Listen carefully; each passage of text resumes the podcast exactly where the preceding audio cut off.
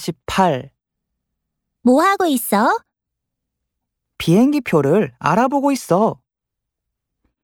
비행기표? 연휴에 어디 가? 민구 형하고 한국에 놀러 갈 거야. 정말? 나하고 사쿠라 언니도 같이 가도 돼?